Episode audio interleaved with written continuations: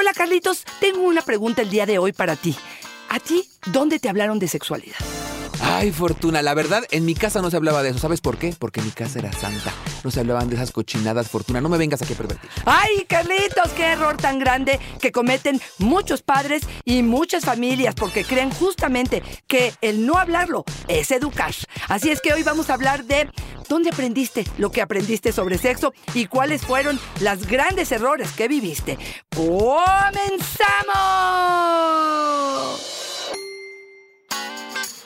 Dichosa sexualidad.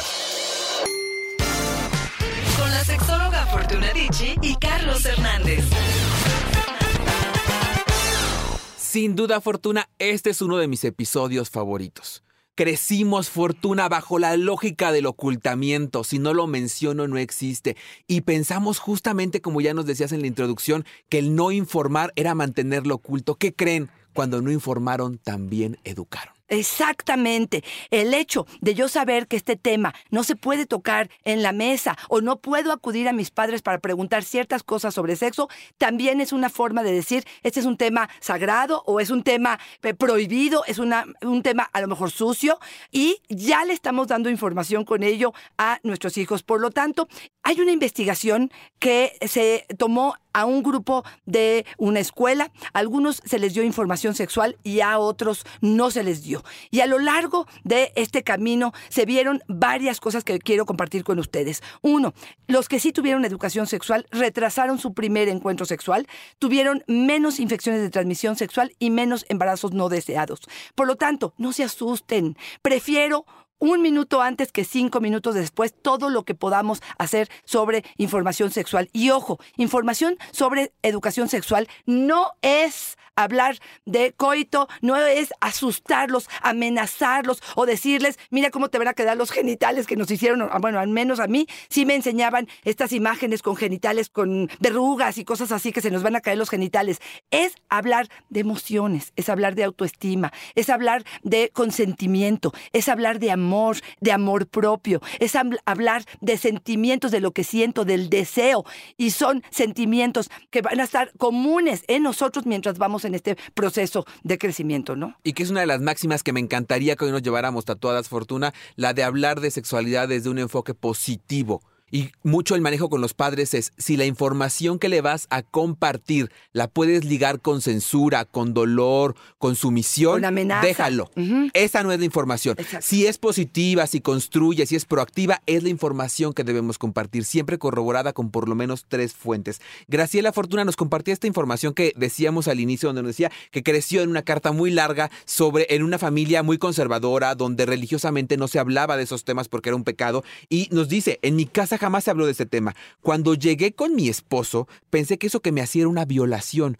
Yo vivía los encuentros sexuales como una violación porque yo, aunque quería, lo veía tan malo que parecía una agresión. ¿Cómo la experiencia significa fortuna? Totalmente de acuerdo. Fíjate, voy a ligar esto con uno de los grandes errores que tenemos cuando educamos a nuestros hijos y es decir, por ejemplo, que la virginidad es sagrada, que si ya no eres virgen, entonces te devalúas, eres menos, ¿no? Y crecimos con esta consigna y de pronto, cuando llegamos al matrimonio, exactamente como nos lo dice ella, ¿cómo cambio este canal de decir, eres menos, te devalúas, no eres tan valiosa y ahora resulta que voy a compartir esto con mi pareja. Bueno, ¿y cómo me lo como? ¿No? ¿Cómo lo digiero? ¿Cómo convierto algo que podría ser sano, positivo, amoroso en algo que de plano es una sensación de violación completa. Entonces, me parece que ahí llevamos una gran responsabilidad. Mandamos a nuestros niños a la guerra sin fusil. No tienen esta información, no pudimos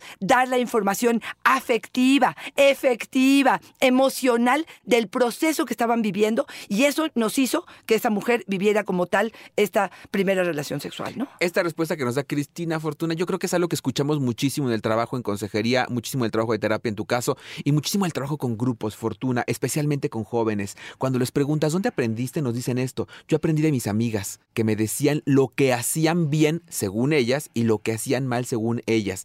De ellas lo aprendí todo, pero también aprendí muchísimos errores que me ha costado incluso temas de salud. Fortuna, yo voy y aprendo de alguien que se encuentra en las mismas condiciones de desinformación que yo y Exacto. repetimos y privilegiamos esos errores, ¿no? Totalmente, Carlos. Mira, no sé tú y me gustaría que compartieras en este momento también este, de dónde lo aprendiste. Yo jamás en mi vida me hablaron de ello. Me acuerdo que fui a una pijamada, así le llaman, y eh, una de las amigas había traído una película pornográfica y este, la pusimos y bueno, al- algunas inmediatamente se salieron y otras yo fui una de las que me quedé observando. Para mí todo esto era novedad, pero fue asqueroso. Fue algo que me superó y por mucho tiempo tenía la idea que eh, todo esto era asqueroso. Otra vez que me fui a dormir a casa de alguna otra amiga, donde eh, de pronto en la noche me tocó mis genitales y empezó a masturbarme. Yo decía, ¿qué es esto? En mi vida había tenido contacto con ello. Claro que no tuve con quién platicarlo, no, tu- no tuve la posibilidad de saber que esto sí era placentero porque me hice la dormida, pero tengo derecho a decir no o tengo derecho a decir esto no me gustó o suspéndelo o verbalizarlo y hablarlo incluso con ella y decirle, oye, invadiste mi intimidad, pero todo esto fue ignorado porque no tenía yo este canal. Y tiene mucho que ver también, Carlos, en este sentido, que los padres tenemos que ser una fuente de escucha atenta sin juzgar. ¿Por qué? Porque si yo llego con esta información con mi mamá y yo le digo, mamá, vimos pornografía o una chica me masturbó sin mi consentimiento, ya quiero pensar en el grito que me va a pegar, en lo sucio que me voy a sentir, en cómo va a manejar el tema. Y esto es una de las cosas que quiero que se lleven el día de hoy. Si ustedes reaccionan de forma violenta con aquello que la persona le está diciendo, no van a ser una fuente de confianza para que estos niños crezcan. Y no siempre sabemos cómo responder y tienen razón, no somos estudiosos en ello. Tómense su tiempo, pidan tiempo fuera y decirle, honestamente no sé cómo contestarte, dame chance y déjame reflexionarlo, déjame investigar, déjame hablarle a Fortuna, déjame hablarle a Carlos y a partir de esta información regreso contigo y te digo lo que pienso y cuál es la información adecuada, ¿no? Fíjate que hay un ejercicio que propone un especialista que se llama sin juicios. Y es decirle a tu hijo, hijo, ten la libertad de preguntarme lo que quieras y yo me comprometo a hacer lo mejor que pueda para escucharte sin juicios. Y cuando escuches que te estoy juzgando, que te estoy limitando, que estoy siendo violento también desde mi nivel de posicionamiento por ser padre y tu hijo, dímelo, sin juicios. Y entendamos entonces que lo vamos a analizar desde tu mirada, desde tu edad, desde tu nivel de conocimiento y desde las necesidades que estás expresando en el contexto. Fortuna, tú y yo vivimos momentos de la historia diferentes a los que están viviendo hoy los chavos Claro. en medio de las redes sociales. También hay que entender desde dónde están mirando las prácticas que están ejerciendo.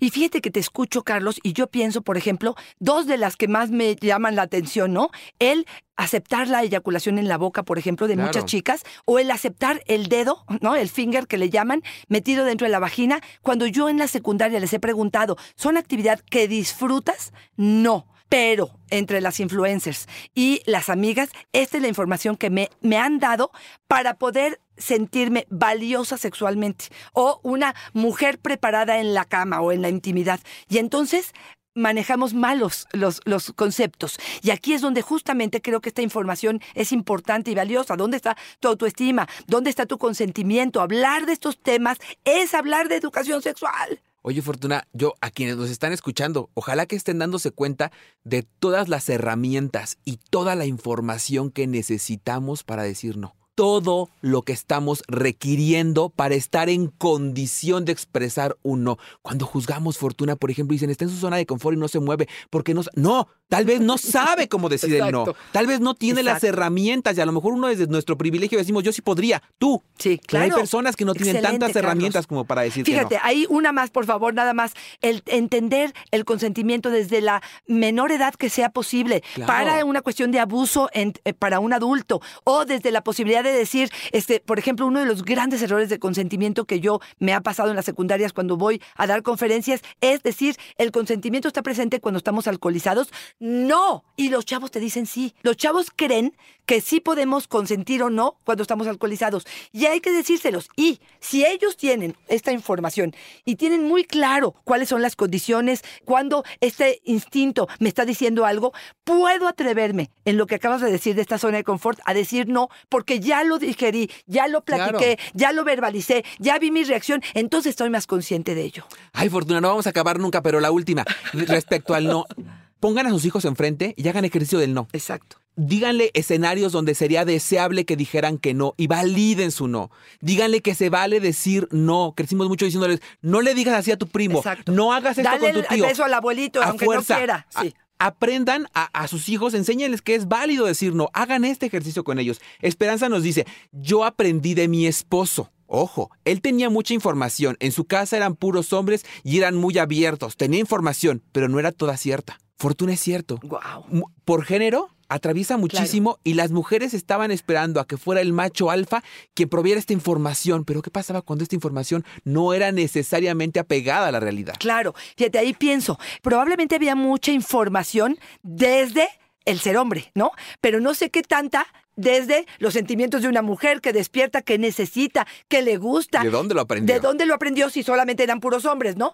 O la otra, que a mí, de verdad, de verdad, el compromiso de tener hijos varones, cuando creemos que a lo único que tenemos que hacer es educar a nuestras hijas para protegerse aparte de estos malos hombres que hay alrededor, pero no hablamos de, con nuestros hijos de pronto, por ejemplo, del placer femenino, de que ellos también sepan cómo es que el placer femenino está presente, que los tiempos son distintos. Y hablar de esto, hay personas que me dicen, pero ¿cómo voy a hacer esto? Así abiertamente, desde mi ser mujer mamá a mi hijo varón, de- desde el respeto, pero poder decirle, sí, ojo con esto, tú no lo sabes, porque a lo mejor no has tenido la experiencia o no has leído suficiente, pero yo como mujer sí te lo puedo decir, cuida lo que quieras que cuiden, ¿no? Exactamente, como estas recomendaciones prácticas que sí podríamos acercarles sin ser invasivos. Emilio nos dice uno que yo creo que es el gran panorama de los hombres. Yo aprendí viendo porno.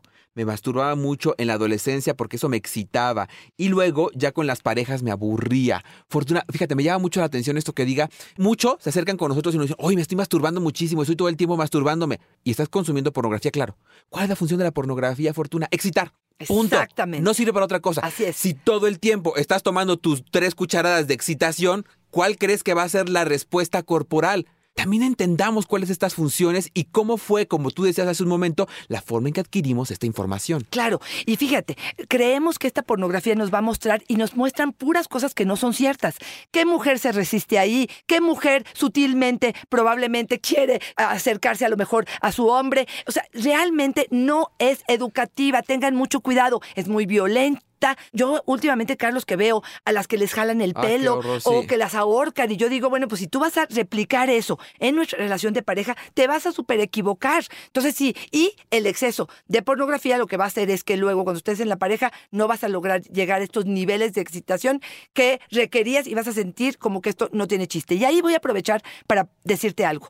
El conocimiento o el autoplacer o la masturbación como parte fundamental de la educación. Muchas personas se asustan, creen que se van a volver locos con la cantidad de masturbación, inhiben esta posibilidad y tener que decir abiertamente la posibilidad de conocerme, de explorarme, de amarme, de aprobarme, de verme con unos ojos amorosos, para después ir al encuentro del otro. Pero con este conocimiento me parece que es fundamental fomentar. Yo no le voy a decir a mi hijo, ándale, mastúrbate, porque así te... con-". Espérame, pero sí poder hablar de este amor propio, de este cuidado por el cuerpo, de este conocimiento, sí me parece que es fundamental para poder ser una fuente en ese sentido de, primero, autoconcepto para poder luego salir al encuentro del otro, ¿no? Otra vez, no fortuna, y otra vez en una máxima. El placer empieza por nosotros, por nuestro cuidado y nuestro autoconocimiento. Fortuna, yo me quiero despedir con esto que nos dice Hildaís y que para mí como educador sexual me llena el pechito muy bonito. Yo aprendí de la maestra Rosita. Cuando era joven no, no se hablaba de esto en casa. Me tocó una maestra en la universidad que era abierta, fíjate, hasta la universidad que era abierta, que me compartía información con apertura y respeto. Sé que no era su responsabilidad, pero tuvo un gran impacto en mi vida. Fortuna, cómo estas personas, y, por eso es que me gusta mucho este concepto en la sexualidad que, que va más allá de la reproducción y que se llama reproductividad, porque es ejercernos nosotros mismos en otros, Fortuna, lo que dejamos en otros, lo que nosotros a través de elementos como un podcast podemos llevar información a otras personas y transformar esta concepción que a lo mejor tú y yo crecimos justamente desde un ostracismo, desde algo muy eh, velado y de esta información nula prácticamente expresa Y podemos hacer la diferencia, Fortuna. Los que tenemos al cuidado de nosotros a menores, los que somos responsables de la educación de otros, los que tenemos un micrófono. Fortuna, importante estar informados para que esa información que compartamos llegue de manera asertiva y nos volvamos algún día como la maestra Rosita. Exactamente. Y que aquí yo lo que les diría es, me encanta el maestro de filosofía o el maestro de arte o la maestra de matemáticas que de pronto puede utilizar este espacio con información adecuada para sembrar un poco esta educación sexual en nuestros niños. Pero espérame, antes de que nos vayamos, tú no nos dijiste cómo aprendiste tu sexualidad. Fíjate que igual, cero, no se hablaba nada en casa, igual mis papás son muy conservadores, muy católicos, y yo recuerdo que llegué a mi primer encuentro sexual y fue terrible para mí. Sea, yo sentí que fue un acto mecánico terrible en el cual no hubo apreciación de los sentimientos, no hubo comunicación, igual que tú fue como si estuviéramos dormidos, porque teníamos tanto temor de expresar que teníamos deseo, que lo hicimos como si no nos estuviéramos enterando, al otro día no hablamos, a la siguiente semana no nos volvimos a ver. Yo a la distancia creo que era digno de un mejor Claro. primer encuentro íntimo.